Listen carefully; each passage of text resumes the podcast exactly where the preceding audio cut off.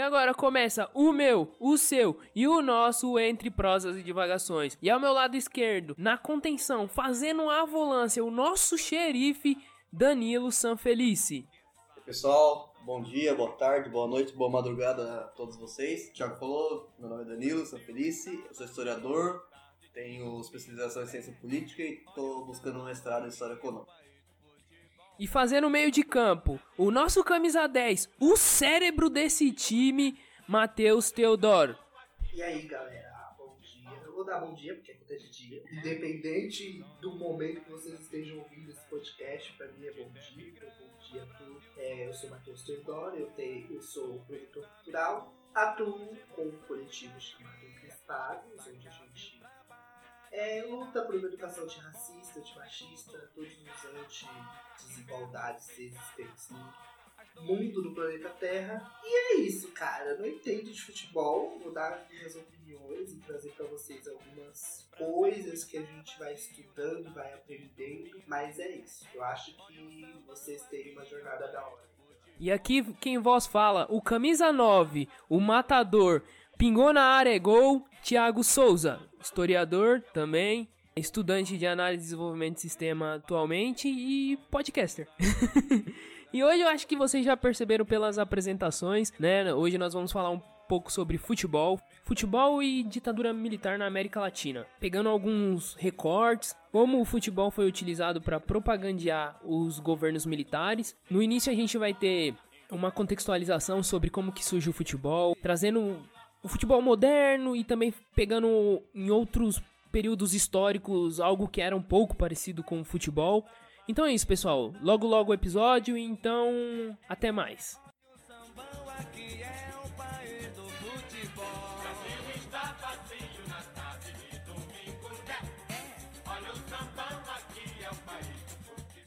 Olá pessoal, novamente aqui é, agora o Matheus Teodoro vai dar uma introdução sobre como surgiu o futebol, como ele virou esse futebol moderno que a gente conhece e algumas datas importantes. Vamos lá, Matheus? Vamos lá, antes da gente entender o rolê político, antes da gente chegar na modernidade no nosso futebol atual, a gente tem que entender como que ele surge no mundo, né? Antes de ser organizado na Inglaterra, porque né, quando ele chega na Inglaterra ele está sendo organizado, antes de chegar lá na Inglaterra, há mais ou menos 2.500 anos antes de Cristo, é, a gente já, já podia perceber alguns registros de atividades bem parecidas com o futebol. E o interessante é dizer que esses registros são feitos é, em civilizações que guerreavam, né? Então você tem um mundo onde as pessoas lutavam, guerreavam por territórios e você tem um grande número de soldados, batalhões e muita violência no mundo e as pessoas precisavam colocar um pouco da violência para fora, precisavam de algum, algum tipo de concentração para lutar na guerra. Então você percebe em sociedades como é, na China, como em Roma e como na Grécia, muitos soldados praticando é, algum tipo de, de atividade parecendo com, com futebol. Por exemplo, na China, depois que os guerreiros chineses é, lutavam nas guerras, eles pegavam a cabeça do, dos seus inimigos e começavam a chutar uns outros. E a brincadeira era: os soldados faziam uma filinha e aí um ia passando a cabeça do guerreiro lá pro outro. Então a ideia do jogo era não deixar a cabeça do inimigo cair. Quem deixasse a cabeça do inimigo cair perdia e tinha um fim bem parecido, porque naquela época a morte, diferente de hoje, era um. Ser sacrificado era um, ato heróico. Então as pessoas gostavam da ideia de morrer pelo, pelo bem maior ou morrer fazendo alguma coisa muito importante. Para eles, isso era muito importante. Então a ideia era passar a cabeça dos inimigos uma para os outros e deixar cair numa rede. Então o objetivo final era que lá atrás, o último soldado, ele conseguisse assentar uma rede. Isso vai se repetir na Roma e isso vai se repetir na Grécia. Cada lugar com um nome diferente. Então, você tem na Grécia, por exemplo, um, um esporte chamado Episquios, que era um, um, um, futebol também né, menos organizado do que chegando na, no mundo contemporâneo.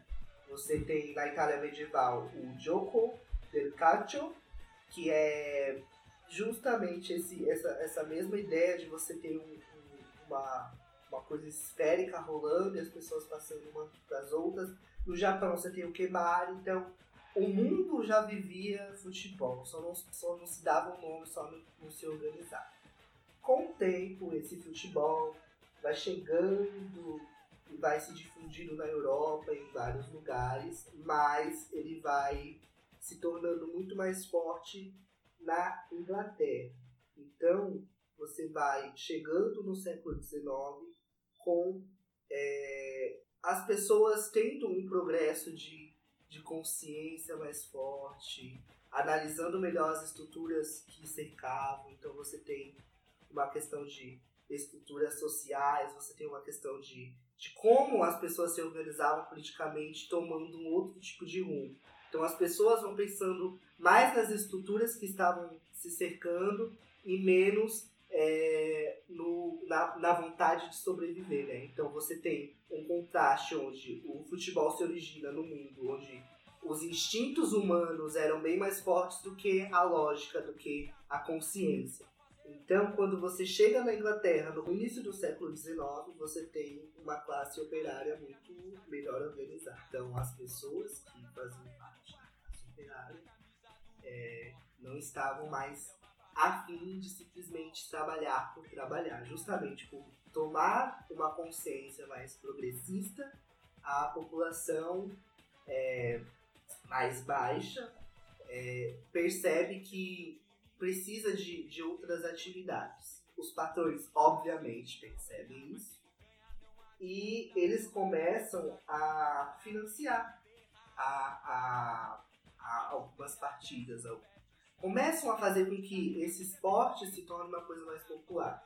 Então, você tem o surgimento de duas agremiações, por exemplo, que nascem no solo inglês. Uma é o Arsenal, que é de 1886, e a outra é o Manchester United, de 1878. Então você tem um surgimento de, de patrões que vão pegar o que eles estão ali, o que eles estão eles estão trabalhando, mas estão percebendo que eles precisam de outras coisas além do, do trampo. Então a gente vai pegar e vai começar a patrocinar isso.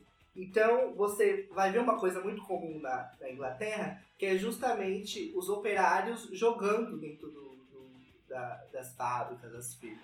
Então você tem um, daí também tem aquela coisa de, de, aquela cultura do futebol de firma, né, de jogar com os colegas de trabalho. Então você já tem na raiz o surgimento disso. Bom, chegou na Inglaterra, você começa a ter uma mudança de origem para organização. Então, quando chega na Inglaterra, você tem uma Europa que está cada vez mais organizada então você percebe que tudo vai ser reorganizado. Desde a forma como o trabalhador se percebe, desde a forma como o patrão se percebe, desde a forma como os políticos se percebem, até a forma que o esporte é percebido. Começa a perceber que é, a Inglaterra tem o cuidado estimular o esporte, criar também uma forma de fazer com que o esporte se torne é, menos violento também, né?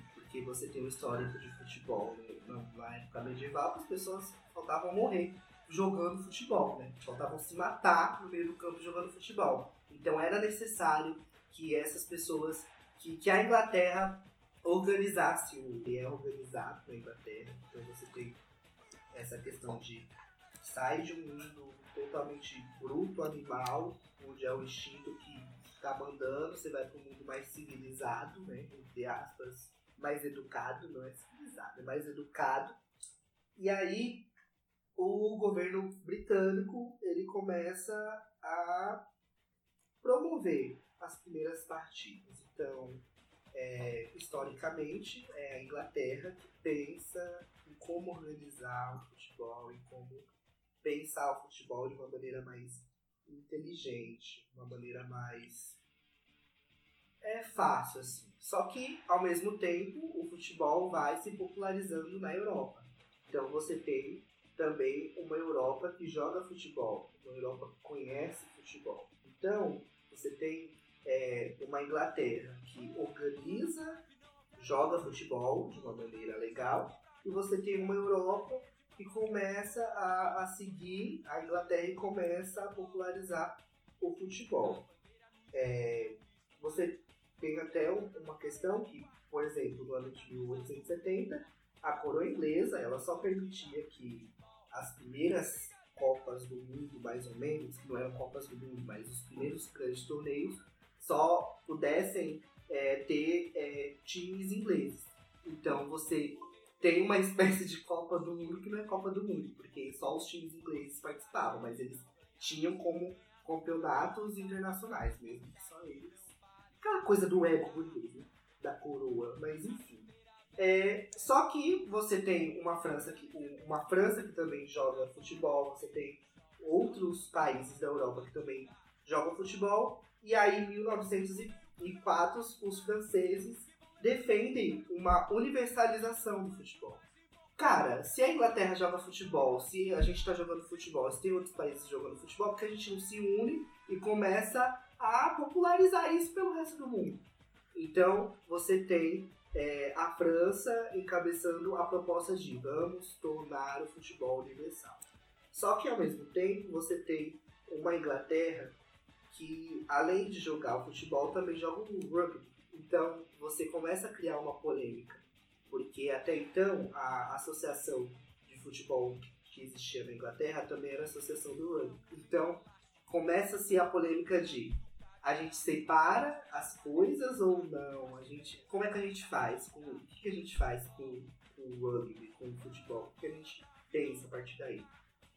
E essa é, é a primeira é, pequena polêmica. É uma polêmica que não durou muito, porque acabaram separando as duas coisas de uma maneira, de uma forma ou de outra. E aí você vê que a Europa é, e a França, né, principalmente, cria a FIFA.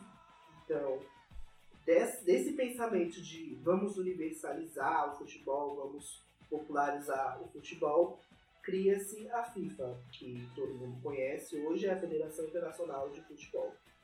E nessa mesma época também o futebol foi reconhecido como um esporte olímpico, porque você tem é, um, um, futebol que precisa ser popularizado no mundo e você, mas você não tem uma Copa do Mundo, você não tem uma maneira de levar o futebol para os outros continentes ou fazer com que ele seja pelo menos mais reconhecido.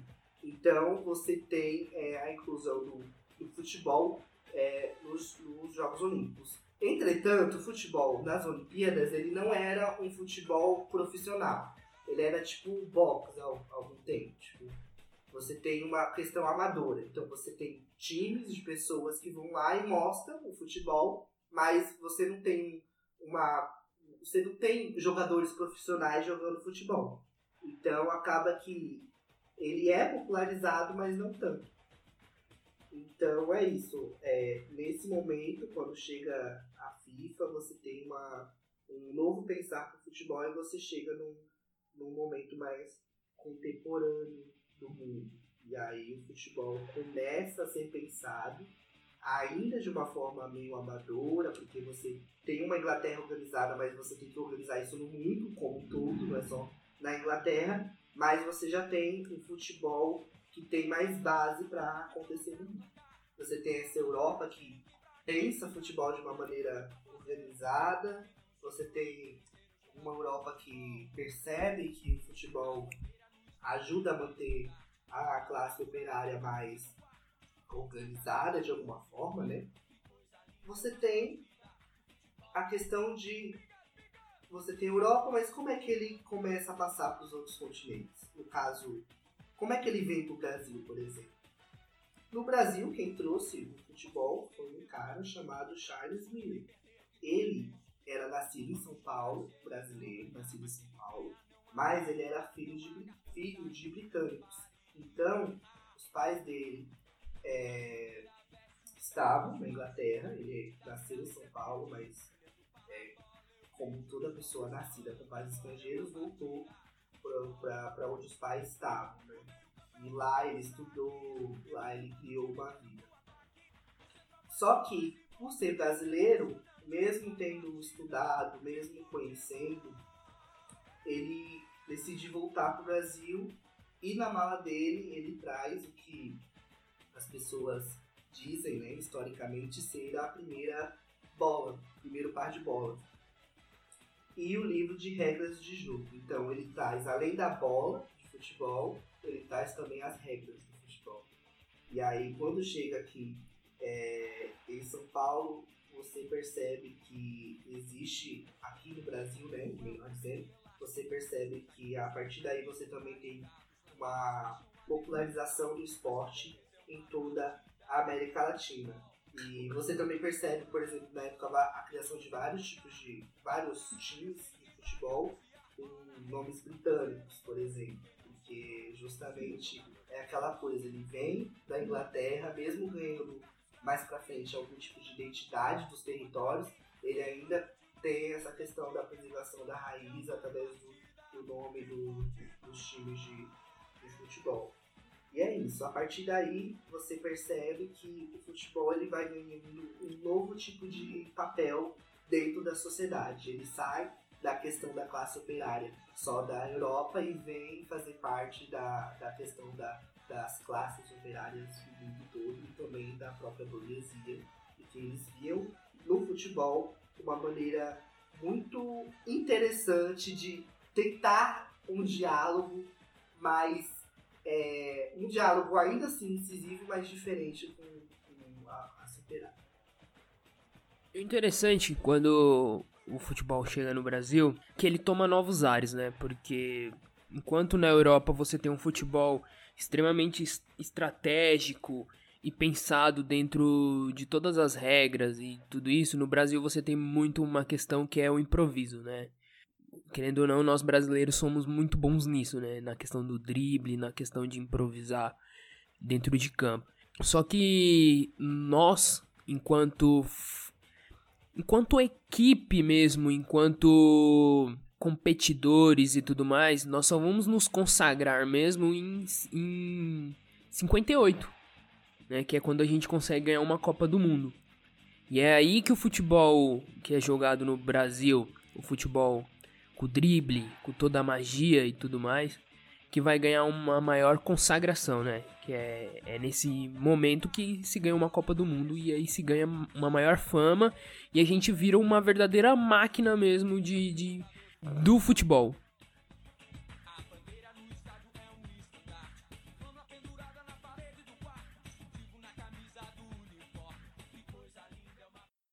O Danilo vai falar um pouco agora de como que a ditadura entendia o esporte, não só o futebol, mas o esporte em si.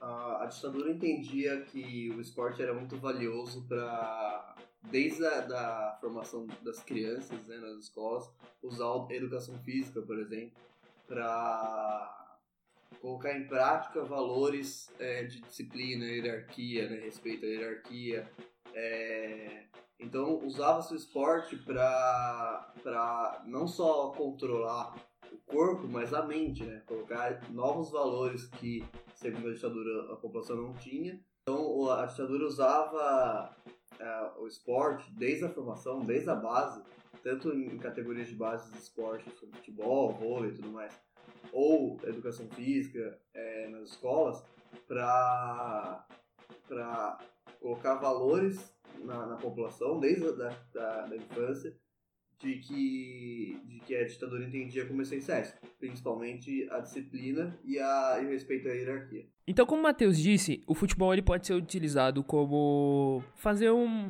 uma conversa entre as classes, né? Só que ao mesmo tempo, o futebol também pode ser utilizado como propaganda e ele foi utilizado como propaganda. Mas antes de tudo, a gente tem que entender quando que ele foi utilizado como propaganda. Ele vai ser utilizado como propaganda durante a ditadura civil-militar, né? A partir de 1964, o regime militar ele começa a tomar para si alguns símbolos nacionais, né? Como o hino nacional, a bandeira, as próprias belezas naturais do país e tudo começa a aparecer só existe por conta do governo militar e é tudo bom e é tudo maravilhoso por conta do governo militar. E uma das primeiras empreitadas do futebol enquanto propaganda, né, a seleção brasileira, né, que é um símbolo nacional enquanto propaganda, vai ser na Copa de 1966, né? Ampliando as lições deixadas pelo Estado Novo Varguista, o futebol não é visto apenas como algo a ser controlado. Com imenso potencial de propaganda, a modalidade é mais do que nunca trazida para perto do governo. Na primeira Copa do Mundo do regime militar, a seleção brasileira se transforma em um circo mambembe. No Palácio das Laranjeiras, o presidente da República recebe diretores da CBD e os jogadores que regressaram invictos de excursão recente a vários países da Europa e da África. Ao cumprimentá-los, o presidente Castelo Branco elogia os craques da seleção que em Londres disputará a Copa Mundial de 66. É uma seleção que ela vem um pouco questionada, né, por conta de uma equipe um pouco mais velha né? O Pelé já tinha vindo de duas outras Copas, mas ao mesmo tempo era uma seleção que ela vem com, com bicampeonato, né? Ela ganha 1958 e 62. Então ela vem meio que assim, tipo, temos jogadores velhos, mas, preciso, mas tem como resolver com uma base, mas ao mesmo tempo somos os, bi, os últimos bicampeões, né? Somos maravilhosos, imbatíveis e temos praticamente o maior jogador da que ainda não era o maior jogador da história, mas era uma estrela, que era o Pelé, né? O rapaz que mete dois gols numa final de Copa do Mundo aos 17 anos. Não é brincadeira, né? Então essa seleção vai ser montada, né? Vão ser convocados 44 jogadores divididos em quatro equipes. Uma coisa interessante, né? Até que engraçada nessa convocação que Chega um momento que eles têm que convocar um tal de Ditão do Corinthians e eles convocam do Flamengo e fica por isso mesmo. Pra você ouvinte ver como que a organização estava completamente de pé, né? E aí, é, essas quatro equipes são destinadas para cidades estratégicas do, do país e quando chega na época da Copa, só 20 dos 44 jogadores, só 27 vão para para Inglaterra em 1996. Chegando lá, a seleção? 66. É, 1966, pessoal. Desculpa. E aí eles vão para Inglaterra. Chegando lá, a seleção faz praticamente a sua pior campanha numa Copa de, do Mundo, não Já passa. Não tinha entrosamento nenhum entre os 27 jogadores. É, não tinha, porque, porra, eles tinham se separado em quatro equipes. Eles vão para essa Copa do Mundo, fazem praticamente a pior campanha da seleção brasileira, não passam da, da fase de grupo, só uma vitória contra a Bulgária, 2 a 1 um gol do Garrincha e um do Pelé, e é a última partida dos dois. Que incrível que os dois na seleção brasileira nunca perderam uma partida, os dois jogando juntos. E é isso, né? os outros dois jogos da fase de grupo eles perdem e voltam para casa. Só que mesmo assim já demonstra uma empreitada, né, uma vontade, um empenho das, da, do governo militar perante a seleção brasileira.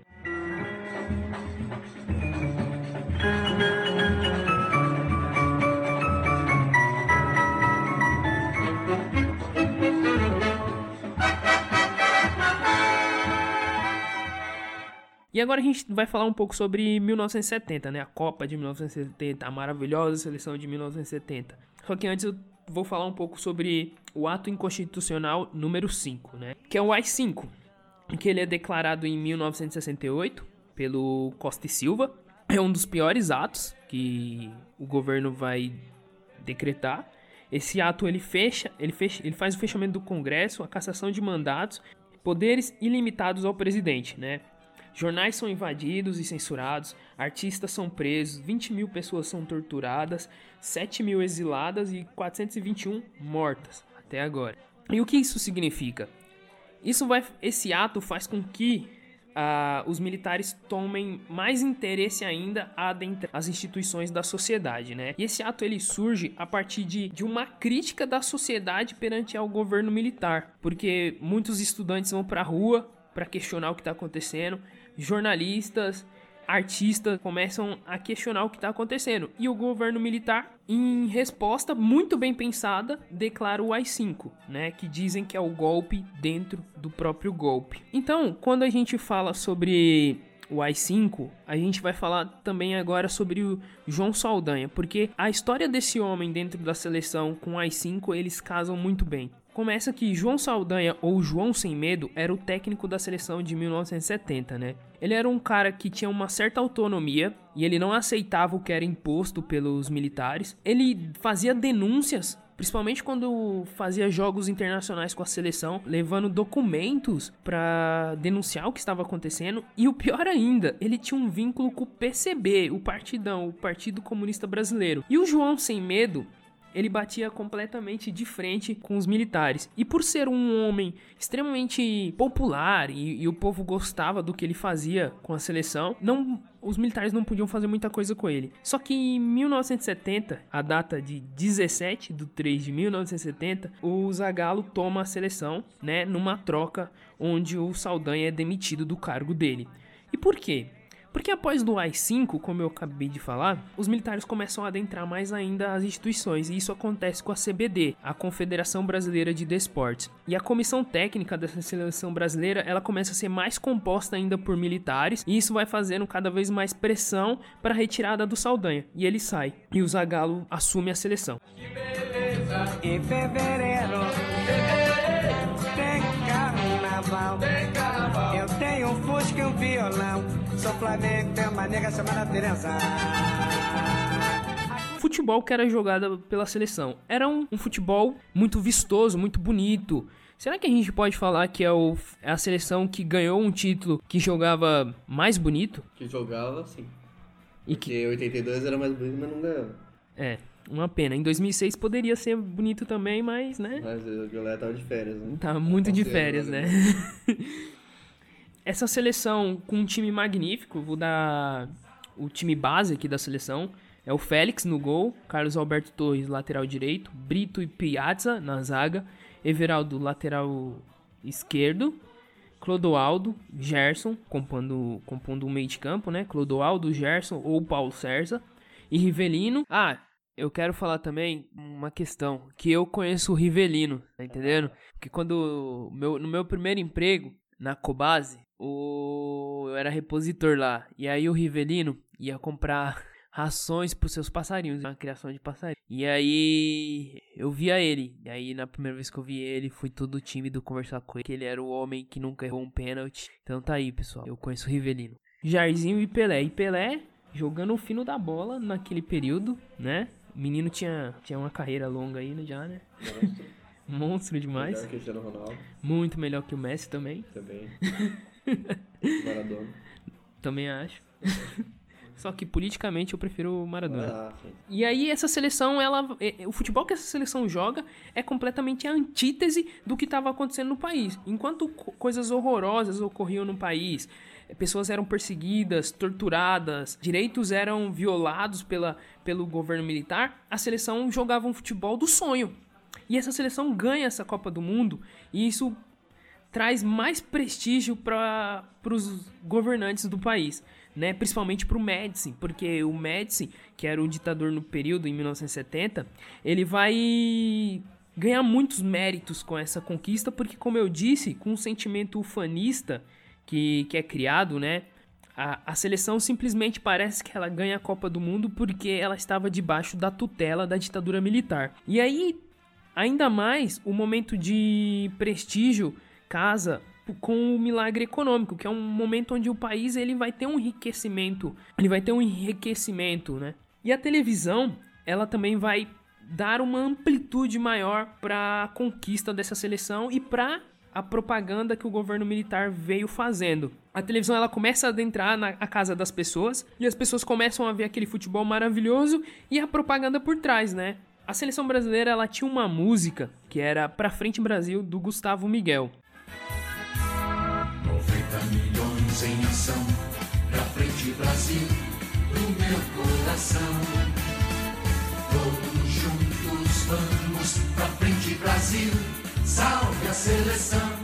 E essa música ela representa muito o sentimento fanista, né? O sentimento de amor à pátria, amor à nação, mas não uma nação composta de pessoas, e sim uma nação pertencente ao governo. Isso vai ser representado não só por essa música, mas por várias outras reproduções artísticas do período, né? Nós vamos ter várias outras músicas também no período que vão representar isso.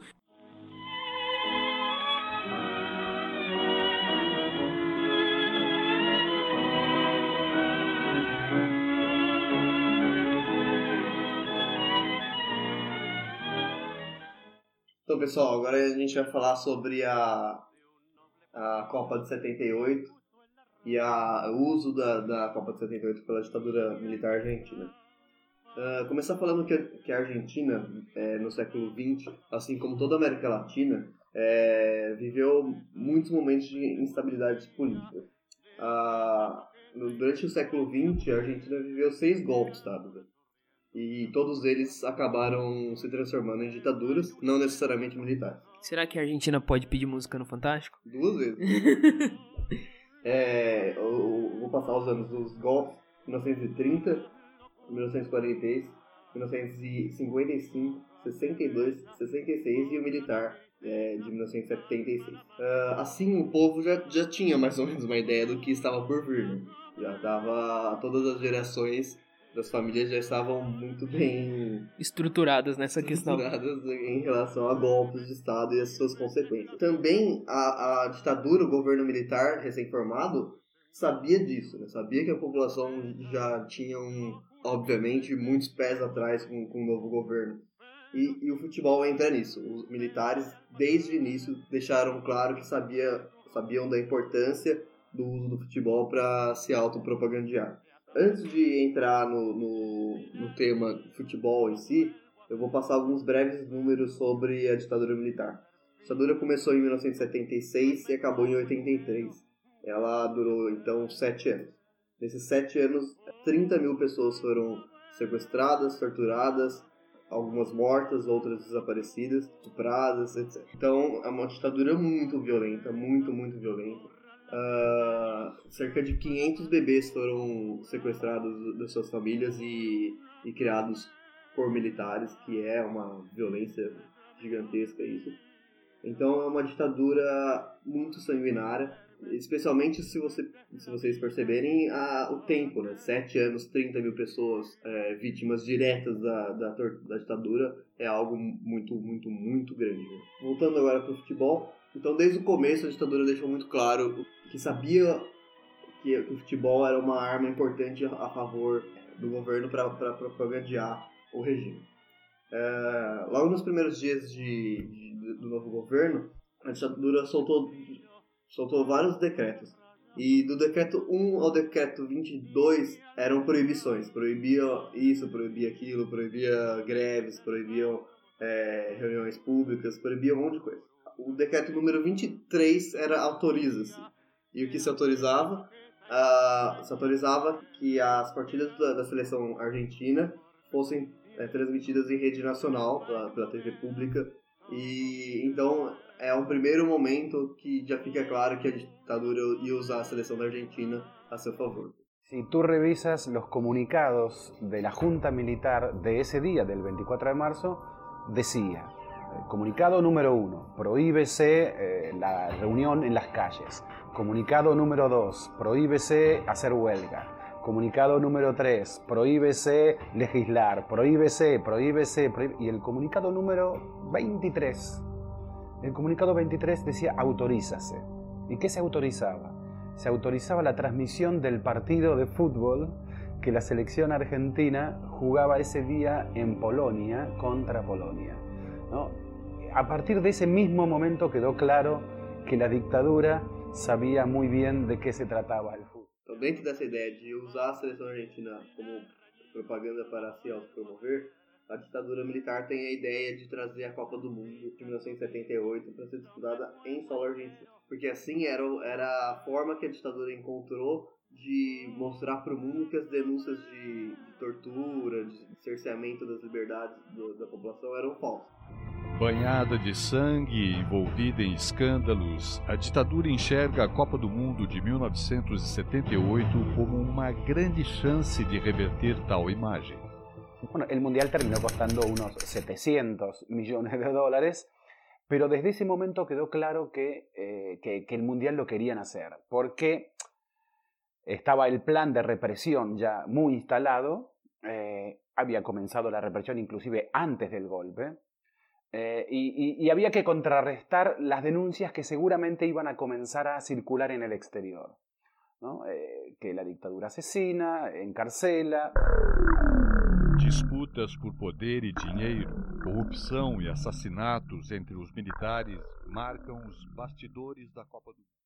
Tinha um general da, da ditadura argentina nesse momento, chamado Carlos Alberto Lacoste, é, que ele tinha uma relação muito próxima com o João Avelange. Então é o criador da Lacoste. João Avelange era presidente, era brasileiro, presidente da FIFA na, naquela época, e general se aproximou bastante do João Avelange nesse período para negociar que a Copa do Mundo fosse disputada na Argentina. O que a ditadura propôs? Que a FIFA entrasse no, no, no mercado argentino, né? ou seja, colocasse seus negócios é, dentro do mercado argentino, dentro do país. Em troca disso, a, a FIFA facilitaria a escolha da Argentina como sede do Mundial de 78. Então esse foi esse general usou do seu poder político para ter esse primeiro essa primeira roda de negociações, rodada de negociações. Porém, a quem bateu o martelo mesmo foi o presidente ditador. Porém, quem bateu o martelo mesmo para garantir a realização do mundial na, na, na Argentina foi o ditador argentino Jorge Videla ele fez uma reunião com, com o João Velange e selou que a Copa do Mundo seria na, na Argentina. Nesse momento, então, percebemos que a FIFA já adorava ter relações é, econômicas né, com, com governos não muito democráticos, né? Ou seja, a uhum. ditadura, a, a FIFA é, usou seu poder político para conseguir melhorias financeiras e não se importou com, com o fato da Argentina estar passando por uma terrível ditadura militar. A Copa do Mundo ia ser na Argentina, mas o mundo inteiro estava meio contra, porque sabia dos horrores que estava acontecendo na Argentina. Então pairava uma dúvida se ia haver mesmo ou não. Então o papai lembrou, disse, por que você não fala com a Velange e vê? Eu fui no centro do escritório dele, contei o caso e o Avelange disse, deixa comigo.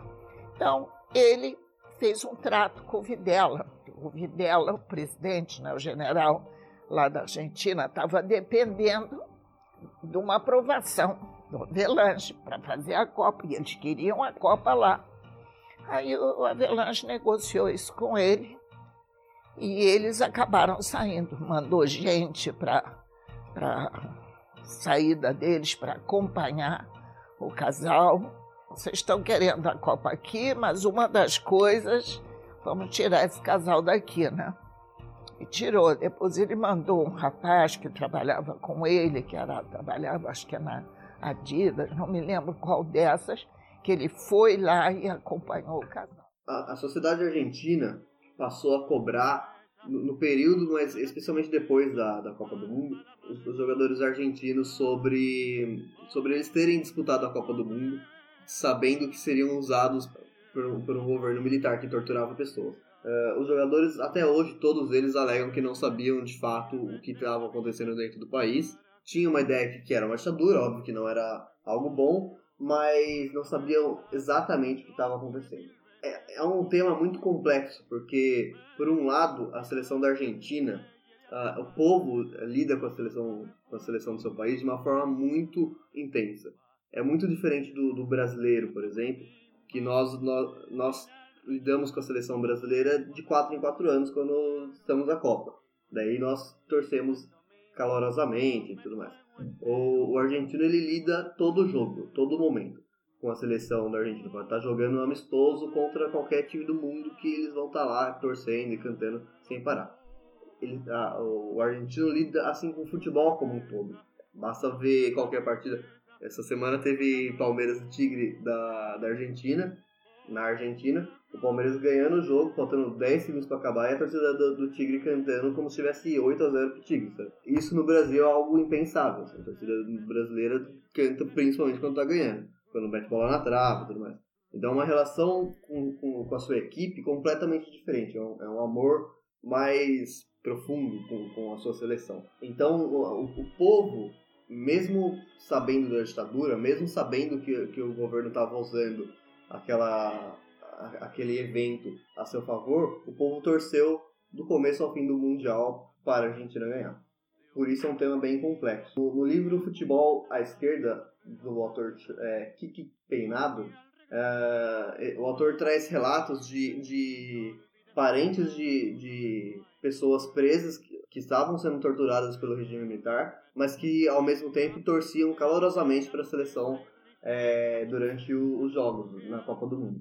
É, então eu acho, é, uma análise minha, né, que hoje é, a, o acesso à informação é muito mais fácil, né? Então a gente tem é, o acesso às denúncias de uma forma muito mais fácil.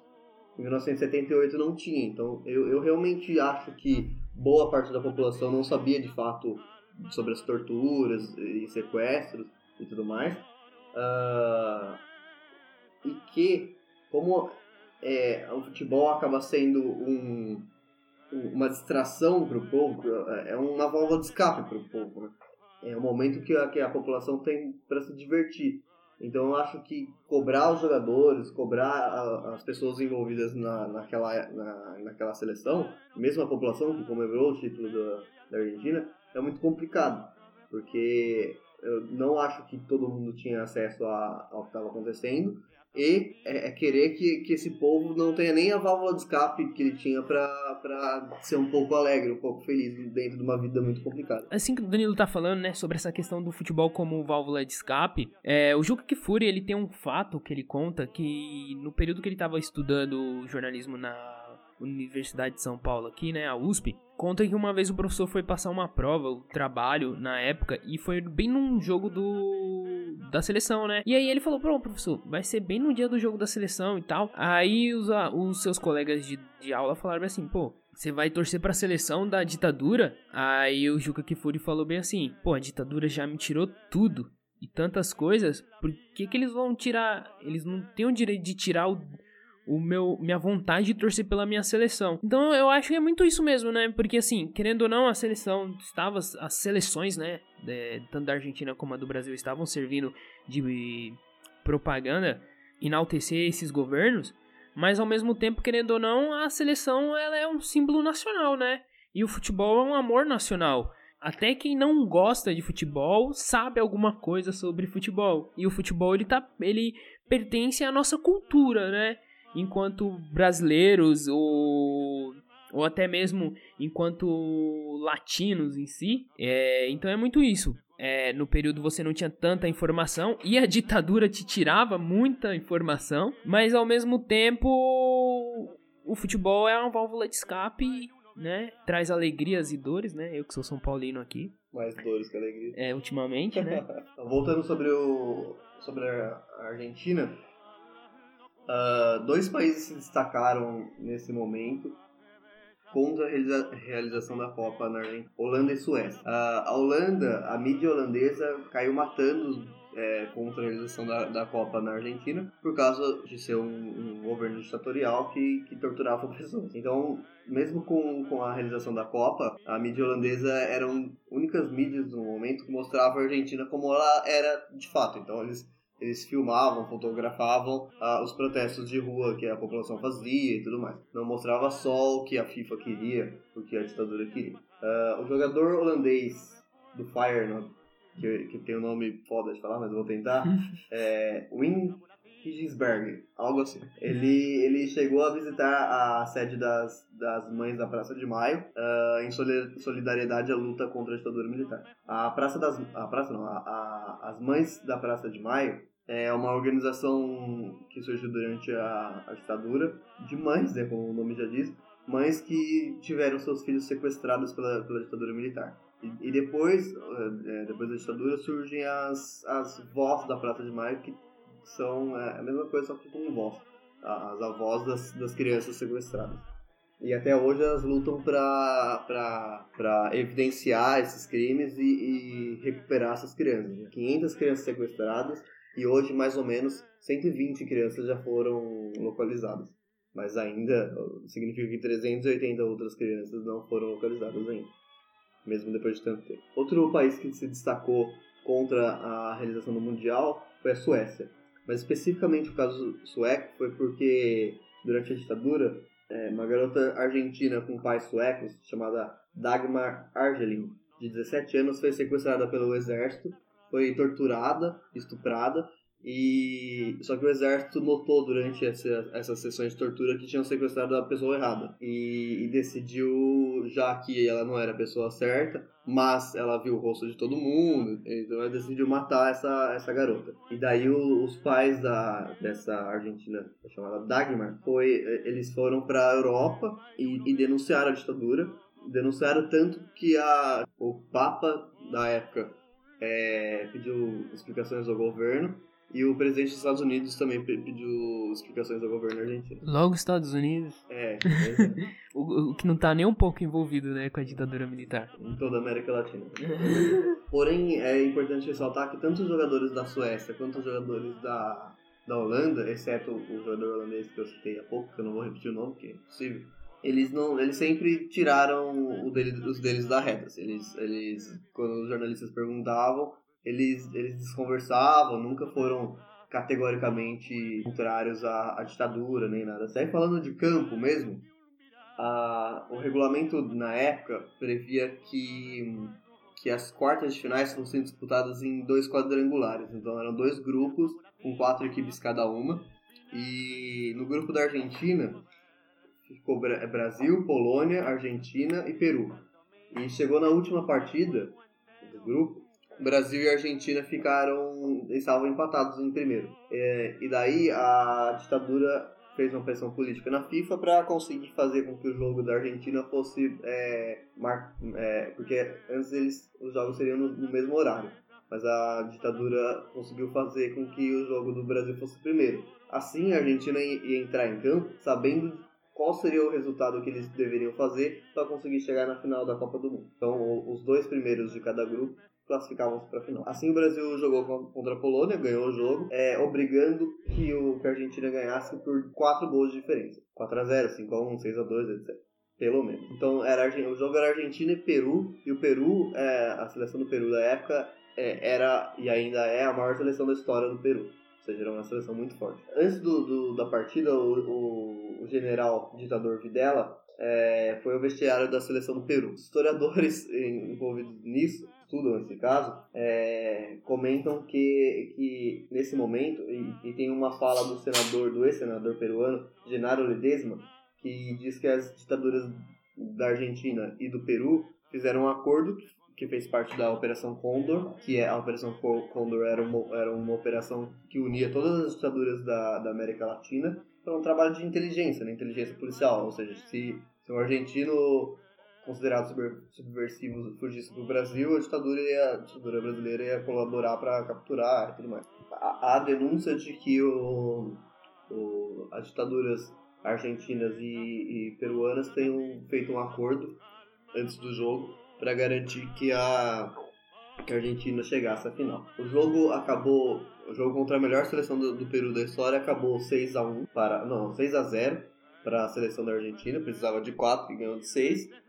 É, o quarto gol, por exemplo, o, o, o, o, goleiro da seleção peruana, que é argentino de nascença, ele, a bola foi em cima dele, ele literalmente saiu da, da frente da bola, com todas as denúncias e com o resultado absurdo do jogo, tudo leva a crer que de fato o Peru entregou o jogo. A Argentina, portanto, ela foi, ela foi para a final contra a Holanda, Uh, e daí, contra a Holanda, de fato, ela foi campeã, jogando na bola e tudo mais. Fica claro o, o esforço da, do, da ditadura em fazer a Argentina campeã mundial para conseguir passar uma imagem para o mundo inteiro e para sua população de que estava tudo bem, que a Argentina era uma potência, que era o primeiro título mundial da, da Argentina, é, que a ditadura, então, na prática, fazia bem para a população. A Argentina foi campeã no estádio do River Plate, Monumental de Núñez, uh, e, e, esse estádio fica a 700 metros da, do maior centro de torturas da América Latina, chamado a Escola Mecânica das Forças Armadas, das Forças Armadas, a ESMA. Portanto, a Argentina estava sendo campeã mundial e a 700 metros dali as pessoas estavam sendo torturadas. E vimos la final del mundial, recuerdo en, en uno del en de la, de la pecera, un grupo de prisioneros cuando y yo, al igual que el resto, gritaba los goles. Cuando terminó el partido y todos saltábamos y nos abrazamos y qué sé yo, casi como, como si fuera un libreto preparado, subió, la, pecera está en el tercer piso, igual que la capucha, en el tercer piso del casino oficiales, el jefe de inteligencia de la Escuela Mecánica de la Armada en ese momento, del grupo de tareas, Jorge Eduardo Acosta, digamos, el represor que todavía hoy, digamos, cuando lo pienso y lo recuerdo, o cuando incluso lo veo sentado en el banquillo de los acusados, me remite al terror que ese, ese asesino me provocaba, entró exultante gritando ganamos. A los compañeros, a los varones, a los prisioneros varones les dio la mano, a las prisioneras mujeres nos dio un beso. Y cuando yo lo sentí decir ganamos, tuve una certeza. Si ellos ganaron, nosotros perdimos. Es algo que, que me cayó así como, como una, una certeza indubitable. Bueno, se fue, nosotros seguimos allí al rato vino el guardia, como sucedía algunas veces, llamándonos algunos prisioneros y prisioneras diciendo que nos teníamos que preparar para salir. Y yo fui una de las seleccionadas para esa situación. Bueno, nos sacaron a varios, a mí me, me subieron a un Peugeot 504 verde musgo, salimos de la ESMA y fuimos por la calle Republiquetas, recuerdo, hasta, hasta la avenida Cabildo. Cuando llegamos a la avenida Cabildo, una avenida importante de la ciudad de Buenos Aires, yo no podía creer lo que estaba viendo. Simplemente se estaba gritando Argentina, Argentina y celebrando que había terminado un mundial y que la Argentina, la Argentina que vivía bajo dictadura, había resultado victoriosa. Y entonces en ese micromundo que era ese auto, sí, yo sentía que, que me asfixiaba, que, que, la cabeza me iba a estallar. Entonces le pedí permiso a Febres, que era el jefe de la columna, como se decía en ese momento, que me dejara parar para mirar, como ese auto tiene una puertita que se abre en el techo, que yo quería mirar. El tipo me autorizó, yo me paré en el asiento y ahí ya mirando directamente, sin vidrios, mirando esa multitud, tuve otra certeza similar a la de que si ellos ganaron, nosotros perdimos, que fue si yo me pongo a gritar que soy una desaparecida, nadie me va a dar pelota. Y empecé a llorar hasta que, bueno, al final me senté nuevamente. É uma fala da, de uma ex ex-presa política, é a, a senhora Graciela Daleu, socióloga e sobrevivente do ESMA. E ela foi, quando a Argentina sagrou campeão, os militares entraram na cela dela pegaram ela e alguns companheiros e levaram para a principal avenida de Buenos Aires, uh, que é a Avenida 9 de Julho, para eles verem a comemoração do povo. E ela fala que é, naquele momento ela percebeu que a ditadura de fato conseguiu o intuito, né? que era distrair a população e vender uma imagem de que estava tudo bem, porque ela era uma presa política e ela fala que se ela gritasse ali que ela era uma presa política, uma desaparecida política, ninguém ia prestar atenção porque estava todo mundo gritando é campeão. É, vocês falaram sobre a questão de como existia essa relação entre futebol e ditaduras na América Latina, mas é, existiu algum tipo de movimento, algum tipo de movimento de resistência contra essas ditaduras e a favor de, de democracias aqui na América Latina? Existe algum exemplo de, de movimentação por parte é, de alguma equipe, de, de, de alguém do, do futebol que trouxesse a reflexão sobre esses momentos de, de, ditadura, né, esse momento de silenciamento, de perseguição, e trouxesse a necessidade de ter um novo olhar sobre essas ditaduras e um novo olhar para o que, que, a, gente, o que a gente debate hoje é, sobre democracia. Existiu alguma coisa assim? Então, pessoal, a final do Campeonato Argentino de 1977 é, foi disputada em janeiro de 1978, que o futebol na América Latina é um pouco desorganizado em relação ao calendário. Porém, é, a partida foi disputada entre Tadieres de Córdoba, que os torcedores do São Paulo lembram muito bem, que, que eliminou o São Paulo há uns, uns três anos mais ou menos atrás na Sul-Americana, e o Independente de, de Avellaneda, que é o maior campeão da história da Libertadores, é um time muito grande. Uh, o, o era uma equipe muito pequena, assim, é uma, como se fosse, sei lá, hoje em dia no Brasil, uma ponte preta, assim. Uma equipe que tem torcedores na região, mas não tem muitos títulos, nem, nem uma projeção nacional. Mas no ano de 77 estava muito bem. E tinha algo a seu favor, que era o Tadieres tinha um, um torcedor ilustre, se chamava Luciano Benjamin Menendez, que era um general do exército do exército argentino, que embora é, em janeiro não não fosse uma ditadura ainda, a ditadura o golpe aconteceu em março, então em janeiro os militares já estavam com tudo muito bem orquestrado e com uma influência política já muito grande uma breve biografia do, desse general para a gente saber quem foi ele. Né? Ele foi o maior ideólogo do terrorismo de Estado da ditadura argentina. Foi responsável, então, além de ser o maior ideólogo do, do terrorismo de Estado, ele foi responsável por mais de 200 centros de tortura clandestinos. Na, em toda a ditadura teve 500 centros de tortura, 200 foi ele que organizou. Uh, foi um dos principais torturadores da ditadura argentina.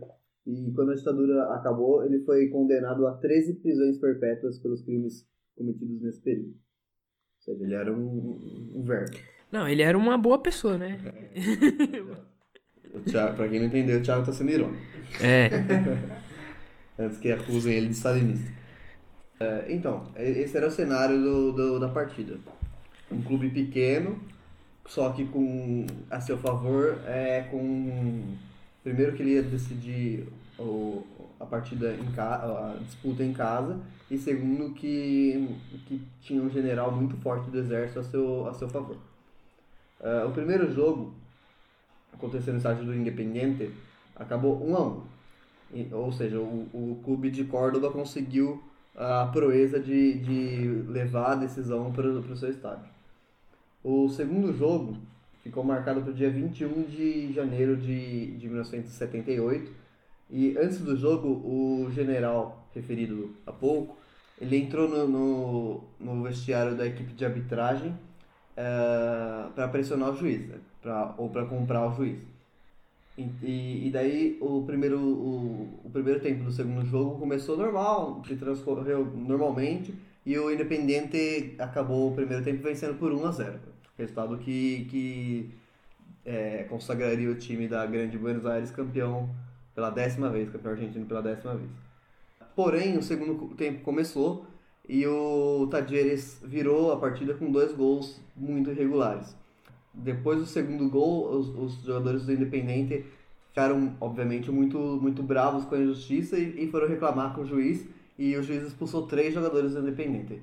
Uh, ou seja, Tadieres virou a partida de uma forma extremamente legal e ainda o Independente perdeu três, três jogadores. Então, com tudo isso, o cenário estava é, armado para uma vitória do, do, do o que seria muito bom para o general, porque ele ia primeiro mostrar a sua força dentro do, dos meios militares, conseguiu fazer com que um time pequeno fosse campeão argentino. Segundo, ele ia aparecer em todas as fotos dos jornais do país. Ou seja, a, o título do Tadieres era muito importante para o general, porque ele ia conseguir se promover nos meios militares e a foto dele junto com o time ia aparecer nos, nos principais jornais do país, fazendo com que ele, ele ganhasse uma projeção nacional. Porque ele era muito conhecido na região de Córdoba, mas não a nível nacional. Também aparecer nas TVs e tudo mais. Para ele, que tinha nesse, nesse momento uh, o sonho de poder, né, de chegar à presidência da, da República Argentina, era algo muito importante. Né? Então ele estava usando o futebol para conseguir se promover politicamente. Né? Porém, o, no, no, mais ou menos com 35, 36 do segundo tempo, o, o Independente consegue o impossível, que era mesmo com três jogadores a menos, num chute de fora da área, é, marcar o gol de empate. E segundo o regulamento da época, quem tinha o gol marcado fora, né, quem tinha mais gols marcado fora de casa, é, seria campeão. Ou seja, essa primeira partida foi 1 a 1 a segunda partida 2 a 2 o Independente jogando fora de casa sagrou o campeão. E, e, colocou por água abaixo o, plano do, do general. Uh, eu vou citar uma passagem do livro El Partido Rojo, de Cláudio Gomes, que é, é um livro escrito em espanhol, muito difícil de achar no Brasil, mas se, se procurar bastante em, em sebos consegue, é muito bom esse livro. e é uma investigação jornalística sobre essa partida. Que, e nesse, nesse, nessa citação, ele fala que o título de, do Independente não foi apenas um título de uma equipe de futebol, foi um ato simbólico, que foi um ato de, de rebeldia, de, de resistência contra a, a ditadura, não a ditadura, porque a ditadura não existia ainda, mas contra essa forma autoritária da, da, dos militares agirem. Então, embora seja apenas um título, é, um, é o símbolo de uma luta contra o, a, o autoritarismo. É, vou, vou, citar aqui rapidinho. A história da final entre Independentes e Talleres deveria entender-se, talvez, como a crônica de um gol, aunque mais, aun, aunque mais que um gol, foi um acto de rebeldia, de resistência. Ou seja, é um símbolo da luta contra o autoritarismo. Então, Matheus, é, existiu sim, existiu vários exemplos, né, durante o período é, das ditaduras na América Latina. Só que a gente vai falar sobre um específico aqui, que é na questão surge no Brasil, né, que é um movimento extremamente importante então a gente vai falar um pouco sobre a questão da democracia corintiana, né? Então o que é a democracia corintiana, né? A democracia corintiana é um movimento que surge dentro do Corinthians ali no período da década de 80. E para falar um pouco sobre isso, a gente tem que falar, entender um pouquinho o contexto político que o Corinthians vinha passando, né? O Corinthians durante as últimas cinco décadas ele vem sendo presidenciado praticamente pelas mesmas pessoas. Durante os anos 80 ele começa a passar por uma crise, começa a vir mal no Campeonato Paulista, mal no Brasileiro e começa começa a surgir questionamentos e pedindo uma nova governança dentro do Corinthians, né? E é onde surge o Valdemar Pires, né? Só que o que acontece? Durante os anos, o início dos anos 80, o Corinthians está sendo presidenciado pelo Vicente Mateus. E aí o Vicente Mateus abdica do cargo, tenta concorrer na próxima eleição, né? Que ele abdica, mas meio que não abdica, tenta concorrer na próxima eleição, sendo vice do Valdemar Pires. Só que ele não queria ser o vice, ele queria colocar o Valdemar Pires como um fantasma fantoche e ele continuar presidenciando o, o Corinthians, a instituição, né? Com o Valdemar Pires ali de presidente. Só que o Valdemar Pires não aceita isso. O Vicente Mateus sai e o Valdemar Pires fica e fica como presidente, né? Ganha a eleição e fica como presidente. E aí, logo em seguida, o Valdemar Pires contrata o Adilson Monteiro Alves como diretor de futebol. Adilson Monteiro Alves, sociólogo, e ele não tinha nenhuma vivência dentro do futebol, ele era extremamente inexperiente. Só que ele tinha as ideias de democracia borbulhando na cabeça dele, né? Devido à sua formação e tudo mais. E ali dentro do Corinthians, ele encontra um cenário perfeito, porque ele encontra três pilares muito importantes dentro da democracia corintiana. Que esses pilares vão ser os líderes da democracia corintiana, que é o Sócrates. O nome dele já diz bastante coisa, né? É, o nome dele vem oriundo do filósofo grego. E o Sócrates ele já tinha tido uma vivência na, na ditadura que ele viu o pai dele queimando os livros sobre filosofia que ele tinha. Então ele já trazia consigo uma vivência de criticidade sobre a ditadura. Ele encontrou o Vladimir, que o Vladimir era presidente do sindicato dos atletas ali naquele momento e era jogador do Corinthians e encontrou o Casagrande, um jovem rebelde no momento, gostava de escutar o que o Sócrates tinha a dizer. E nesse momento começa a se formar um ambiente perfeito para ocorrer a democracia corintiana. E aí a gente começa a ter o que vai ser a democracia corintiana, né? A gente vai ter o que que ela propõe, né? E ela começa a propor várias coisas, né? A democracia corintiana dentro do Corinthians propõe eleições para praticamente tudo, né? Uma das coisas interessantes que eles propõem é o fim da concentração para homens casados, porque o que o Sócrates dizia? Ele dizia o seguinte: que a pessoa que está presa, a maior vontade dela é ficar liberta. Então, quando a pessoa ela tinha que estar tá concentrada para depois praticar uma atividade, praticamente a ideia de praticar aquela atividade, de jogar o jogo, era a punição praticamente. Então ele entendia o seguinte: se a pessoa já era adulta o suficiente para entender que ela tinha que vir jogar o futebol e estar em perfeitas condições, para que, que ele precisava ficar concentrado? Então eles começaram a liberar para homens casados a não concentração. Então o cara poderia ir para casa e em seguida, depois, lá para uma meio-dia, o jogo às quatro, uma meio-dia, chegar para encontrar a equipe. E outra coisa também interessante era dividir o bicho, né? O que, que é o bicho para quem não, não, não, não vive o mundo futebolesco? O bicho é a quantia de dinheiro que é ganho após uma vitória num jogo. O dividir o bicho não seria em partes diferentes para cada pessoa, e sim em partes iguais para todos. Tanto pro massagista, pro roupeiro, pro craque do time, pro técnico, pro reserva. Essa divisão teria que ser igualitária para todos. E essa votação era feita por todos. não existia uma pessoa que tinha um voto com peso maior, uma pessoa que tinha um, um, um voto com peso menor. O voto era igual para todos. E aí, o movimento ele não surge com esse nome, democracia curitiana. Existe um, um, uma passagem, um fato importante que a gente tem que entender como é que surge esse nome, né? Esse nome ele surge a partir de um momento onde o Sócrates e o Casagrande vão fazer uma palestra para falar um pouco sobre, é, sobre o que é o movimento em si.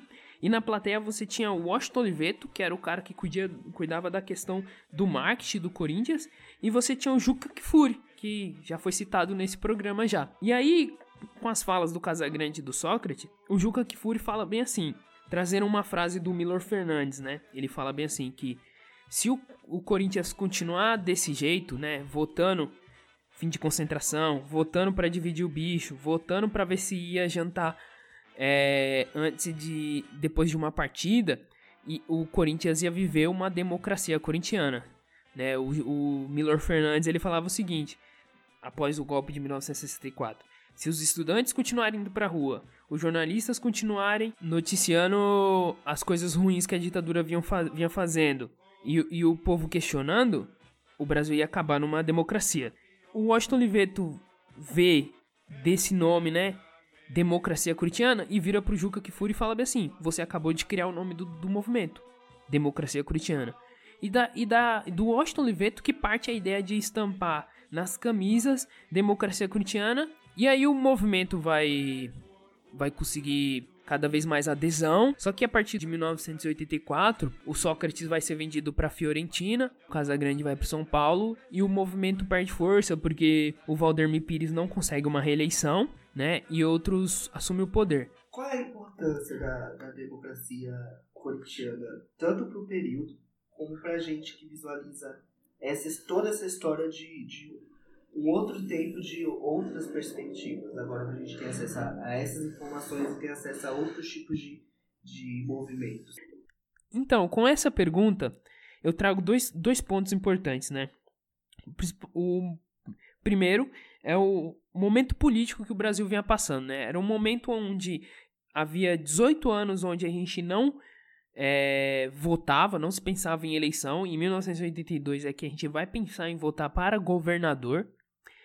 Então, um clube do tamanho do Corinthians vir e trazer esse questionamento sobre democracia, essa nova visão, é extremamente importante para o momento político, porque as pressões estão cada vez mais aumentando perante ao governo é, militar, porque você tem a crise do petróleo, que vai ser extremamente importante para o fim das ditaduras militares na América Latina. Você vai ter as pressões populares, as pessoas pedindo eleições e tudo mais. Né? E cada vez mais as instituições interna internacionais estão é, fazendo pressão para os governos militares, né? E aí um clube do tamanho do Corinthians vem e traz essa nova visão de questionar é, essa falta de democracia é extremamente importante. O outro ponto é o alicerce do futebol. Hoje, até hoje, a democracia corintiana é extremamente estudada, né? Porque nunca tinha se visto nada no futebol desde aquele momento, né? Então, você ter um clube que abre as portas para uma democracia ampla dessa forma, nunca tinha se visto. Então, até hoje, ele é estudado, é citado e é lembrado por, pelas pessoas e, e ele traz uma visão nova do que o futebol pode ser, né? O Corinthians naquele ano ele vai ser campeão do Paulista, então é muito isso, né? Esses dois pontos são os dois pontos que eu trago para responder a sua pergunta sobre a importância da democracia corintiana para nós, tanto atualmente quanto no, naquele período. É, outro exemplo de resistência é, dentro do futebol contra a ditadura militar foi a própria criação da Gaviões da Fiel, em 1969, ali no auge da repressão da ditadura militar, que alguns corintianos é, muito politizados na época, perceberam que a arquibancada era um, um ótimo lugar para se juntar, porque já era um lugar de aglomeração de pessoas e era um lugar de aglomeração de pessoas que a ditadura liberava. Então eles perceberam que era um ambiente muito propício para vocês se juntar e falar de política e pensar em ações e tudo mais. Então eles tiveram essa sacada e a, então a Gaviões Fiel foi fundada com um objetivo político muito claro de luta contra a ditadura militar. É, eram corintianos, também é uma instituição é, para ajuda ao Corinthians, apoio ao Corinthians e tudo mais, mas tem um viés político contra a ditadura militar muito importante. Então, pessoal, acho que os assuntos foram encerrados agora. Nós vamos partir para a fase final, as indicações. Gostaria de saber aí, colegas de podcast, vocês têm alguma indicação para fazer aí pro público? Eu tenho indicação de três livros e um documentário. É, o primeiro livro é Futebol à Esquerda, do Kiki Peinado. Apresentação do Celso Unzetti, é, professor de jornalismo da, da Casper e jornalista da ESPN, muito bom, corintiano. É, é, um livro que traz é, vários episódios de, de jogadores e, e, dirigentes, mas especialmente jogadores, que se declararam à esquerda, né? Que, que se declararam comunistas, socialistas, anarquistas ou simplesmente apoiadores do movimento trabalhador. Muito bom esse livro. Uh, outro livro é sobre El Partido Rojo, que, que, que eu falei, a partida entre o Tajeres e o Independiente. Uh, é o livro do Cláudio Gomes, que é bem difícil de encontrar no Brasil, mas acha em algumas, algumas alguns sebos, né? Ou quem puder ir para Argentina, na Argentina é bem comum de achar. Esse eu consegui comprar em Buenos Aires. Mas no Brasil acha em alguns sebos, é um pouco mais trabalhoso. É um livro em espanhol também. E tem outro livro que, que nós é, que foge um pouco do, do, do, dos assuntos é, que, que debatemos hoje, mas que tem a ver com política também e é mais contemporâneo. É a história da, da torcida organizada do Boca Juniors, a, a Barra Brava do Boca Juniors, a La Doce, que mostra a ascensão dela e como ela se, se, se tornou muito forte politicamente, com, com é, uma relação muito grande com políticos de Buenos Aires, da Argentina. O ex-presidente é, o ex-presidente da Argentina, o, último agora, o Maurício Macri, foi presidente do Boca também. Uh, e mostra como, como essa, essa torcida também se tornou é, é, se tornou um braço do tráfico, de várias coisas. Então, é, é, é um livro bem importante para entender o futebol na América do Sul. É, especialmente esse futebol de bastidores. E o, o documentário, feito pelo jornalista e historiador Lúcio de Castro, é chamado Memórias do Chumbo, é, Futebol nos Tempos de Condor. Especificamente o, o, o capítulo sobre, o episódio sobre Argentina. As minhas indicações são essas. Matheus? Não tenho indicações. A minha indicação é que vocês voltem uma casa e escutem o nosso primeiro episódio do ah, podcast. Lá a gente fala de carnaval e várias outras coisas. Então, se você tá, se você começou ouvindo por aqui, volte uma casa e escuta o primeiro episódio que também tá muito bacana, tá muito legal. É isso aí. Uh, a minha indicação vai ser não não uma só, mas algumas, né? É, o primeiro é o Futebol ao Sol e à Sombra, do Eduardo Galeano. Não é um livro que especificamente vai falar sobre futebol e política, mas ele vai falar muito mais sobre a magia do futebol, né? É, é maravilhoso é, para os amantes do futebol, mas para quem não é amante, mas gosta de uma boa literatura, também é excelente. É, eu recomendo. Eu vou recomendar também o mesmo documentário que o Danilo recomendou, mas o episódio de Brasil, que é excepcional, é um trabalho incrível, tem pessoas de alto nível lá, que vai ser muito bom para vocês ouvirem. E outro documentário também que eu quero indicar é o documentário sobre a democracia corintiana que está no canal do Corinthians.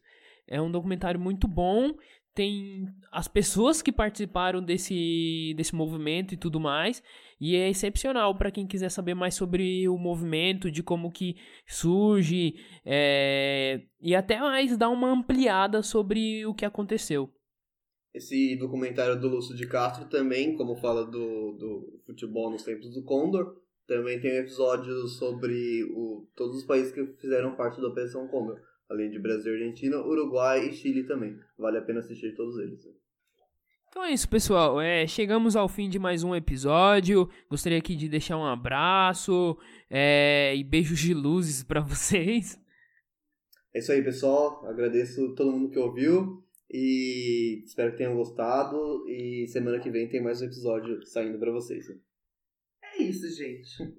Tenho certeza que a gente tem muito conteúdo nesse episódio. A gente tem muito conteúdo no outro. A gente vai ter muito conteúdo pros outros episódios. Então, assim, ou vocês começam a acompanhar, ou vocês vão perder muita informação da hora, muita informação relevante. Então, por favor, Continue acompanhando a gente, inclusive nas redes sociais, Instagram, a gente tá lá, que é a rede que a gente mais usa. Eu acho que todo mundo tá usando agora Instagram, então segue a gente lá entre prosas e divagações podcast, tá? Vocês vão achar a gente lá, a gente posta vários stories com os nossos processos de gravação, várias coisas que a gente vai fazendo durante a semana também, então acompanhe a gente para saber quando que saem os episódios. E até logo. Se, se quiser seguir os membros também da, da equipe, fiquem à vontade. Isso, é muito bom porque a gente vê influência, a gente começa a ganhar coisas. Então, por favor, sigam a gente para que a gente possa ganhar coisas para apresentar para vocês aqui também, tá bom? Vai ser é, muito legal. Esse episódio eu não falei nada que, que acaba com a nossa poss possibilidade de, de ter patrocínio. Né? Ainda bem que existe editor aqui. Por enquanto a gente está sem processo. Então, pessoal, siga a gente lá nas redes sociais, siga a gente no Spotify, entre prosas e divagações. É, siga a gente também no Apple Podcast também, entre prosas e divagações, no Deezer, entre prosas e divagações, no Twitter, entre prosas e divagações. E até mais, pessoal. Tchau!